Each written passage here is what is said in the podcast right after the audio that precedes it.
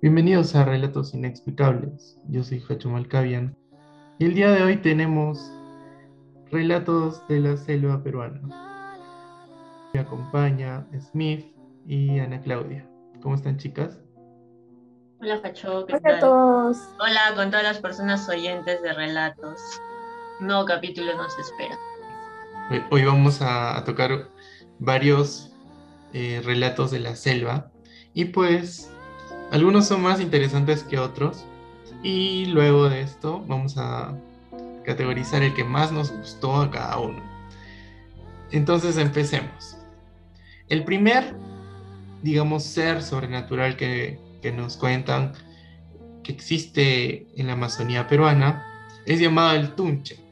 Ya es el más, digamos, popular, el más común, que muchas personas afirman que este ser es eh, muy peligroso e incluso puede llegar a matar a personas. Eh, nadie conoce el origen de, este ser, de esta criatura, no se sabe qué es. Eh, algunos dicen que puede ser un alma en pena de un poderoso brujo y suele buscar víctimas de viajeros solitarios que transitan en la selva de noche y este también se puede presentar con forma de un pariente, de un amigo, y los lleva a su guarida, de donde ya no saldrán más. Es reconocible por sus ojos rojos y su silbido también. Podría decir que hay que tener cuidado de la oscuridad, que se puede caminar, si viaja, pues mejor acompañados o acompañadas por la selva. ¿no?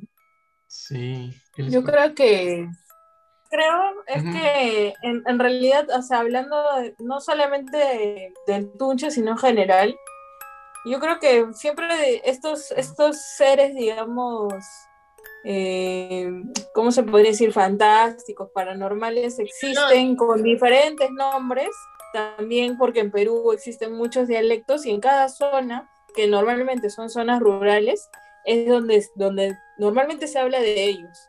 Entonces, y esto puede suceder porque, por ejemplo, con el tunche, que normalmente lo califican como un ser negativo, sucede porque eh, mucha gente ha podido haber tenido encuentros de todo tipo, desde violentos, eh, negativos, y, y, y, tanto se ha esparcido el rumor que, que, ya los han, que ya se ha hecho, o digamos que se da por hecho que estos seres existen.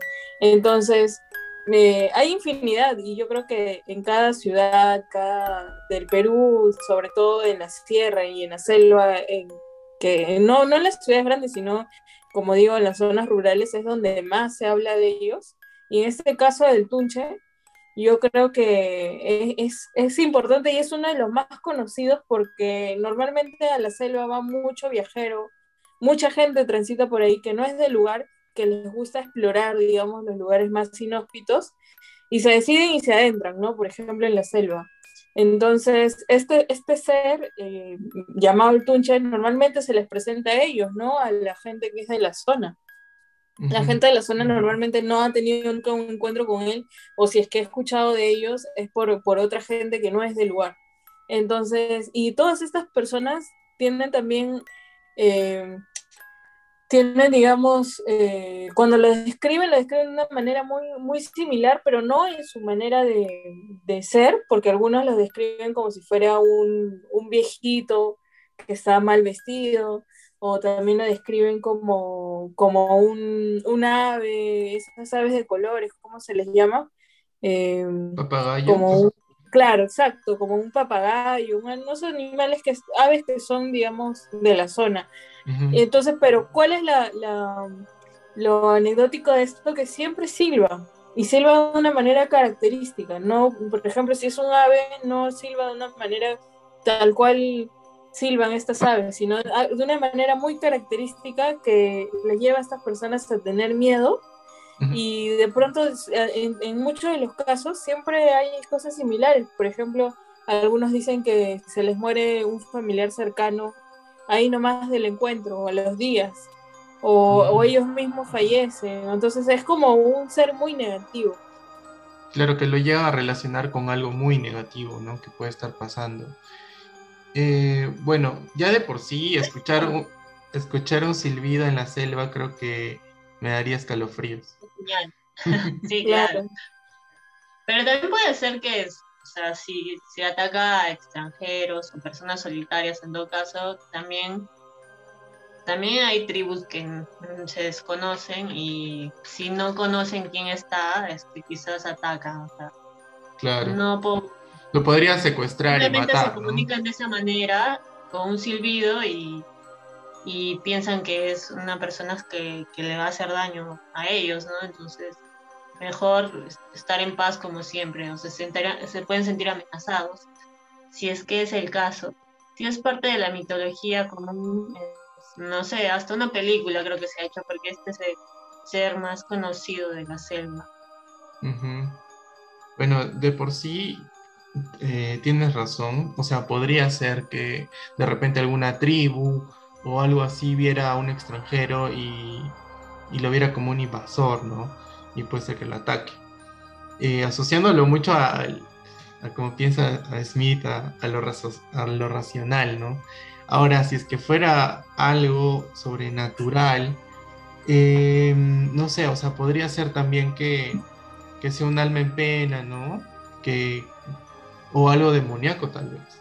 O sea, como... Sí, e, exacto, eso es, eso es lo que yo también siempre he escuchado cuando me hablado de Tuncha en algún momento, porque siempre dicen que un, solamente un espíritu, por decirlo así, negativo, es aquel que puede transformarse en distintas cosas, puede tomar distintas formas.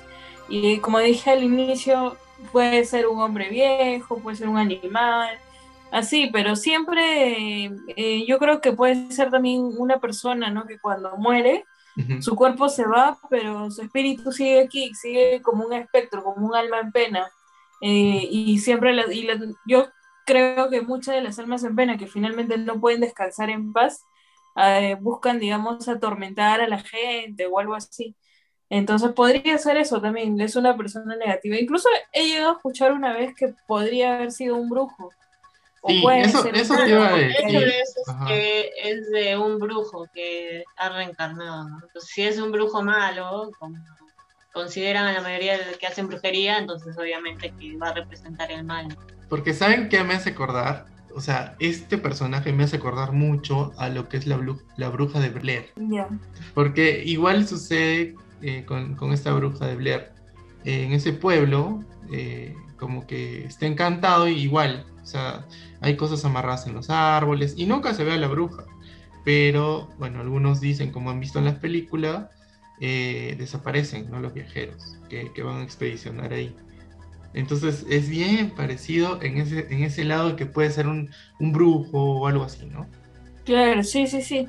Ese es, ese, es que también en la selva hay una cuestión de que, no solamente en la selva, sino en muchas partes, donde hay mucha naturaleza amplia, hay muchas personas que buscan, digamos, las cosas naturales y buscan hacer limpiezas y todo, pero también así como hay gente así, también hay gente que va y busca hacer cosas negativas en contra de otras personas. Entonces quizás esas personas, cuando finalmente mueren, quedan sus espíritus en el, en el limbo. Y podrían ser ellos también quienes buscan atormentar a la gente que va en busca de paz a estos lugares también, podría ser. Claro. Bueno, chicas, el segundo relato que tenemos de la selva es de el Yakuruna. Dice que es un espíritu que vive en las profundidades de los ríos y lagos. Y bueno, dice que es uno de los más poderosos de la selva. ¿Han oído escuchar sobre este ser? No, yo no. Nombre me parece que significa hombre del agua. Ya. El lomo de un cocodrilo negro. O sea, es una persona que viaja encima de un cocodrilo o algo así. Sí, de un cocodrilo negro y que dice que lo han visto varias veces, pero no sé, o sea, lo ponen como así, como un seductor, no sé, que se quiere llevar a las mujeres o algo así. ¿Cuál es el nombre que han mencionado? El Yakuruna. Yakuruna, porque yo he escuchado, pero de Yakuwarmi, que es una mujer, pero tiene Yaku, o sea, es igual, ¿no? Suena igual. Pero en el caso de la Yakuwarmi, que es una mujer tal cual ha dicho Smith, que es alguien que, que busca encandilar, pero no, en el caso de que ustedes mencionan, encandila a hombres, ¿no? O a mujeres, ¿no? Ah, mujeres. Mujeres. Claro, en, el caso de la Yakuwarmi, a quien busca encandilar es a hombres, normalmente, ¿no? y siempre la pintan como una mujer muy bonita y también está ligada al agua. En el caso del que ustedes mencionan, está dentro del río, pero en el caso de la Yacuarbi normalmente está en estas caídas de agua que se ven en la sierra, por ejemplo, mm, hay tipos manantiales. Ah, ya Claro. y, normalmente claro, tiene muchos nombres, depende del dialecto de, de la zona en donde estés, ¿no? Pero Dicen que siempre como que la describe como una mujer muy bonita, que canta siempre con una voz así bien tranquila, bien suave, bien ensoñada, y siempre es como que está buscando el amor de, un hombre porque en teoría es el espíritu de una mujer que ha sido abandonada o rechazada o engañada o algo así, ¿no? Entonces siempre busca como, si ve por ejemplo un viajero solo, un hombre solo, en el camino busca el llamarlo, captar su atención y cosas así. Y si es que, por ejemplo, el hombre no, no le hace caso o algo así, normalmente, según dicen, podría morir. No, no específicamente en ese lugar, sino en otro lugar. Ponte que está de viaje en la carretera y no sé, la rechaza por, en algún momento y no sé, ponte que a dos horas de, de lugar manejando en autos estrella y fallece o unas cosas así. Pero esa es la versión, digamos, femenina de quienes ustedes están mencionando ahora. De hecho, acá en la selva hay bastantes seductores, creo, que entre los seres mitológicos, pero eh, este creo que lo ven encima del cocodrilo, también se dice que está como rodeado de serpientes, cuando es un alma, y cuando quiere seducir, este, se convierte en un hombre, digamos, de facciones atractivas para cada quien, y, con eso logra llevarse a las mujeres, ¿no? A su reino lago. Ajá, es como que las ahoga. ¿Y qué sucede con esas mujeres? ¿O desaparecen? Desaparecen. ¿Mueren? Las ahoga. ¿O las encuentran quizás? O sea, no, es que claro, pueden desaparecer por completo o pueden aparecer por ahí un día o día después. Claro, no. Porque si desaparece eso sería más tétrico, ¿me entiendes? Porque es como... Nadie normalmente desaparece por desaparecer y si desaparece es como raro. que estos seres, o sea, bajo el imaginario de todas las personas, como la selva es un lugar tan inhóspito, porque no creo que nadie la conozca al 100%, le dan una explicación a todo lo que ocurre, sea natural o propia de, o sea, digamos, de un sismo o lo que fuere, o las desapariciones que pueden haber, porque al final no se sabe, puede que puedan ser devorados por un animal y al final van a desaparecer igual y, no van a poder dar la explicación. Y lo tienen que asociar de repente con uno de estos seres mitológicos. Ven algo, entonces ya bajo el imaginario de toda la colectividad y año tras año se, se han dado estos, estos leyendas o mitos que van de generación en generación y le dan una explicación válida ¿no? para todos. Ya, pero pregunta, ¿ustedes si vieran, digamos, una persona muy guapa en, no sé, nadando en el río y los llama, ¿ustedes se acercarían? o, pensarían que es muy raro, ¿no? Porque igual... Lo que pasa es que cuando uno viaja a estos lugares, uno no se pone a pensar qué es lo que va a suceder, porque tu mente evidentemente está limpia, ¿no? A menos que, que tú ya vayas con la intención de ver, de buscar, de encontrarte con alguno de ellos. Pero yo voy a contar mi experiencia. Tengo dos experiencias, pero la una, la que voy a contar es la que refieren ustedes, ¿no? Que alguien te llama. En este caso, eh, yo había viajado con unos amigos a, a, Obrajillo, que es muy cerca de Lima, la Sierra de Lima, y habíamos, nos habíamos, íbamos a quedar a acampar en un lugar por tres días, por tres noches. Entonces, ¿qué pasa? Como este lugar estaba en un lugar, es un lugar inhóspito, porque no estábamos cerca de la ciudad o al pueblo de Orajillo, sino más, más adentro, por decirlo de alguna manera. Eh, se era oscuridad total y la única luz que teníamos nosotros era la del auto de mi amigo, enfocándonos hacia donde, donde nosotros estábamos preparando nuestra cena y todo eso. Pero después, todo, o sea, literalmente era, era súper oscuro y no se veía más allá de, digamos, unos 10 metros, a lo mucho ya no veías más allá, ¿me entiendes? Era una noche sin luna, así todo oscuro. ¿Y qué pasa? Un, y mi amigo me dice, voy a ir a traer, a buscar, mejor dicho, con qué prender fuego a lo que, lo que queríamos prender. Y, él, y como no hay madera ahí, iba a buscar ramitas secas y yo le dije que busque, ¿no? Entonces para eso él se aleja un poco, tampoco es que se alejó tanto, serían pues unas dos cuadras aproximadamente, pero en un lugar inhóspito como este es como bastante. Y él regresa corriendo a los que tres, cuatro minutos, regresó corriendo y asustado, o sea, eso no era que nos estaba haciendo una broma porque pasó mucho tiempo después y él seguía diciendo que seguía asustado con ese momento. Lo que había sucedido era que una mujer le llamaba por su nombre.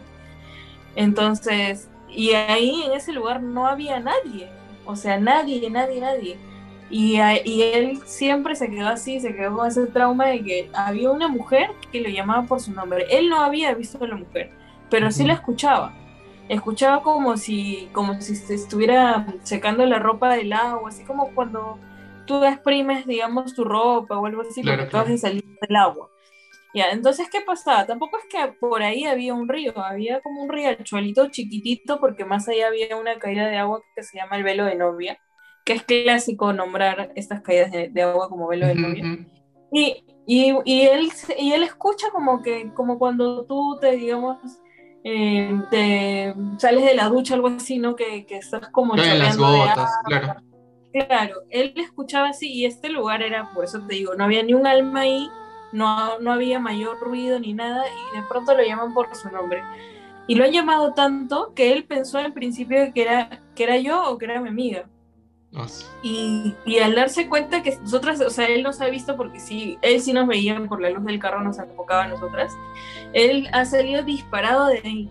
Entonces, al día siguiente nos pasó otra cosa similar. En este caso no eran seres mitológicos, sino eran probablemente eran enanitos o, qué sé yo, espíritus de niños, según nos dijeron luego. Pero el día siguiente, en la mañana, muy amanecida, nos movían las carpas unos niños. Mm. Y, y, varios niños, serían como unos ocho niños, pero se escuchaban ah, muchas risas, mucha broma. Y nos movían, pero no se veía a través de la carpa, no veíamos como una sombra afuera. Pero, eran como manitos. y les aseguro a los dos eran niños. O te sea, la carpa así como que revoloteando, algo así. Sí, era como que de las esquinas que se supone que van clavadas a la tierra, las movían, lo movían, lo movían, entonces, y se reían. Entonces al principio es como que yo me desperté sobresaltada al escuchar que movían eso.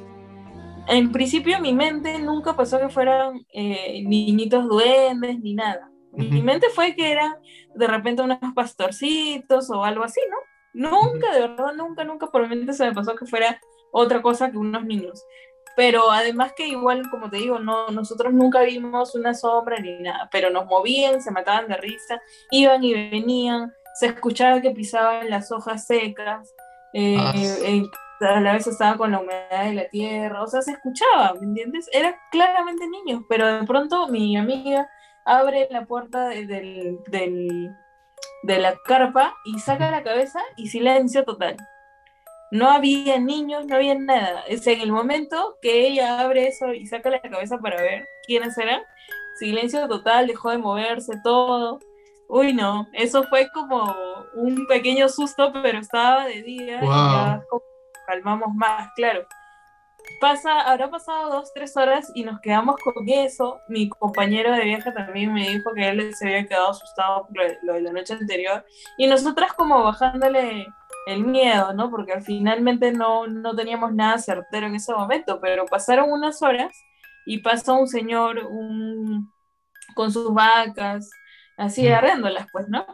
Y sus ovejitas y todo. Y, le, y mi amigo le decide contarle al señor y el señor le dice, no, esa es la, la, viuda, que aquí murió una mujer, que por aquí, como tú ves, en realidad el lugar donde estábamos había como una, como una trocha, un camino de tierra firmado o medio firmado. Y en teoría, antes, hace muchos años, había pasado una pareja por ahí y la novia cae al agua y muere en la caída de agua. Entonces, normalmente eh, suele, dice, aparecérsele a hombres que están solos. Y normalmente los llama y muchos de los hombres van y corren a auxiliarla porque piensan que ella ya toma la forma de una mujer y muchos de ellos piensan que la mujer se puede ahogar o algo así y cuando quieren sacarla ella los jala y, mueren ahogados. Ah, eh, y siempre los llama por su nombre y todo. Y en el caso de lo, de, de lo que nosotros le contamos también, de que nos movía en la carpa, nos dijo que eran duendes, pero nos dio un nombre más eh, característico de la zona para llamar a los duendes. Y nos dijo eso que, que, ellos eran, eran seres que no nos iban a hacer daño, ni mucho menos, a diferencia de la mujer. Estos niños sí eran juguetones, sobre todo con la gente que, que es nueva. En el caso de que él, cuando le ha tocado dormir ahí, dice que a él no se le han aparecido, pero la gente que es nueva, sí, ellos ven que, que por primera vez estás ahí y, te, y empiezan a jugar. No, no por hacerte mal ni nada, sino por jugar. Pero a partir de ese momento, para mí fue clave porque a partir de ese día yo ya creo en estos seres, ¿me entiendes? Probablemente no es el dulce porque yo nunca he ido a caminar por medio de la selva.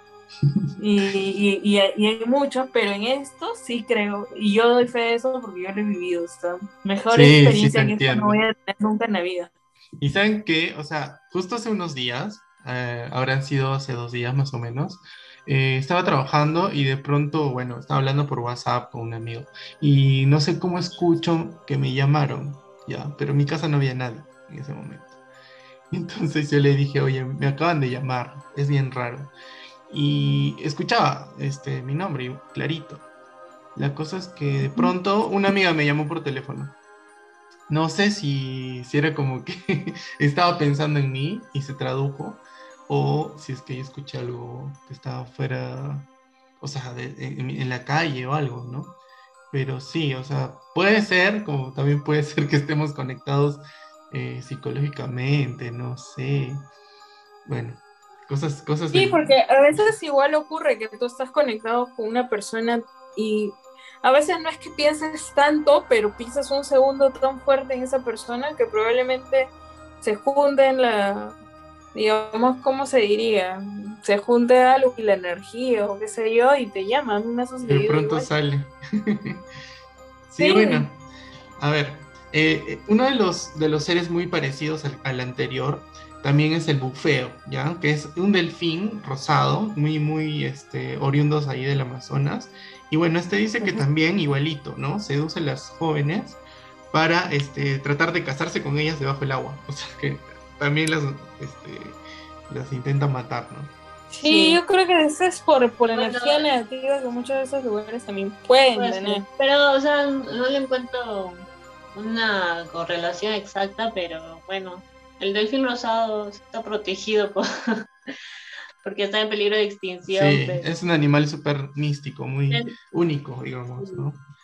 Sería cuestión de si algún, si los que hayan ido ahí hayan escuchado una, no sé, esta historia un poco más directa de las personas, o sea, tengo una explicación más clara de esto, o sea, como que también se transforma en humano, este, a partir de qué le han dado esta alegoría a este, a este animal, y nada, que las chicas también pueden, las chicas que son seducidas, supuestamente también pueden ser ayudadas por un curandero. Entonces, quizá por ahí hay algo que, que tiene más relación si se escucha de alguien que realmente sepa de, por qué el origen de este ser. Pero hay un, hay un animal que, digamos, podríamos comparar lo que es la anaconda. Eh, y que, digamos, en los, los aguarunas, que son una, son un grupo de, que vive ahí en la selva, le ha puesto el nombre Punky. Y es, e, este ser no es un ser malo ni, ni, nada como los anteriores, porque en realidad es un, es un animal, sino que ellos ya, esto sí sería como realmente una mitología, porque ellos aseguran que el Punky, que es básicamente es la anaconda, pero la versión grandaza, como las que normalmente no se ven, Sí, tipo la película donde trabaja Jennifer López, la película Anaconda, así que era inmensa. Algo así, porque las anacondas normalmente no son así de grandes, solo en esa película. Pero sí tienen su ser mitológico, creo que seguro ahorita mencionamos, se llama Yakumama, que es una anaconda gigante que puede devorar a una persona porque puede abrir su boca hasta dos metros, según el imaginario, y que mide como 50 metros. Claro, entonces Puede ser esa también, ¿no? O sea, puede ser la misma. Relación. Claro, puede ser.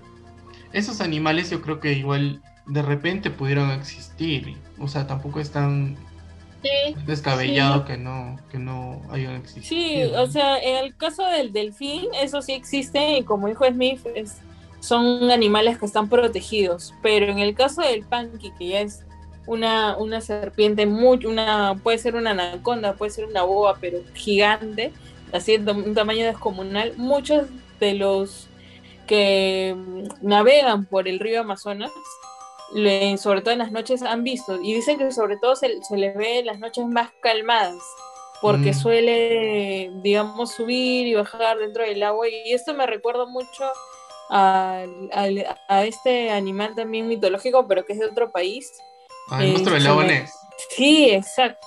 Entonces, que muchos dicen que sí existe, otros que no existe, han ido a investigarlo y algunos dicen que sí se le ve, otros que no igual. En el caso del Punky es lo mismo. Sin embargo, el Punky no es, este, digamos, que, que, seduce a nadie ni nada, simplemente es un animal muy grande y tiene su leyenda a la vez que, que fue muerta por un guerrero que se llamaba Yakuma, que era un guerrero guaruna.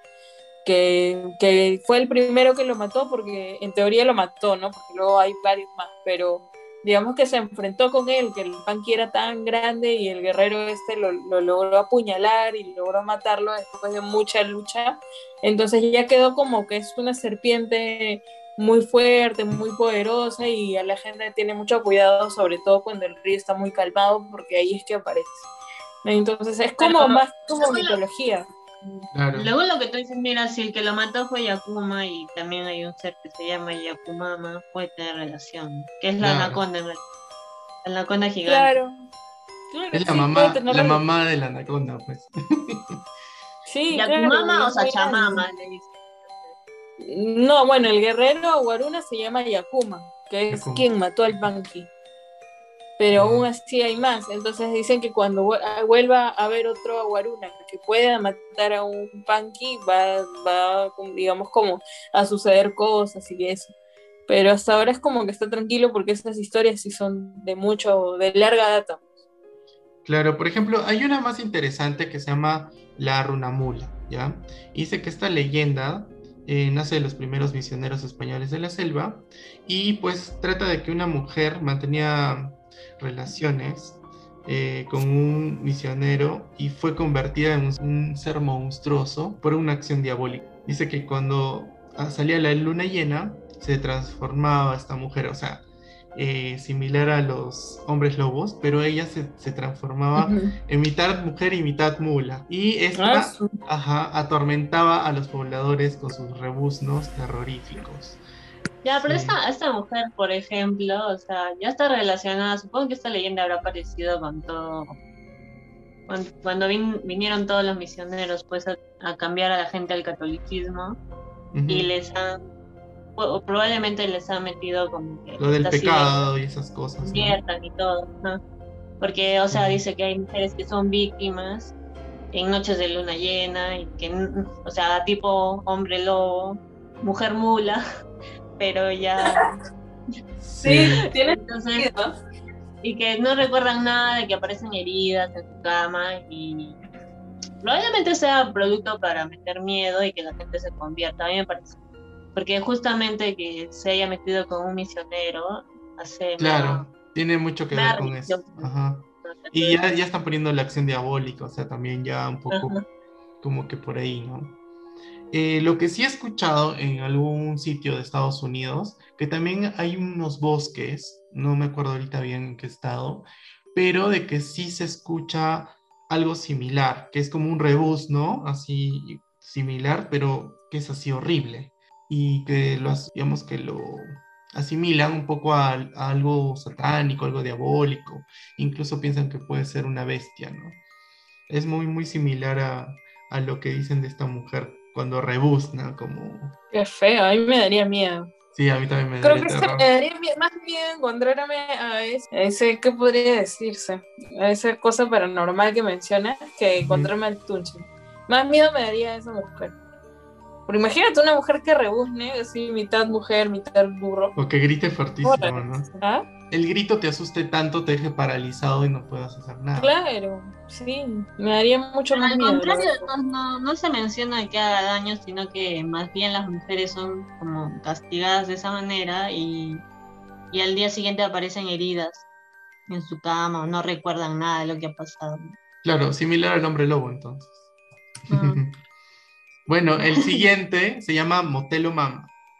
Dice que, ah, es, dice que es una especie de tortuga, dice que gigante, ¿no? Grande.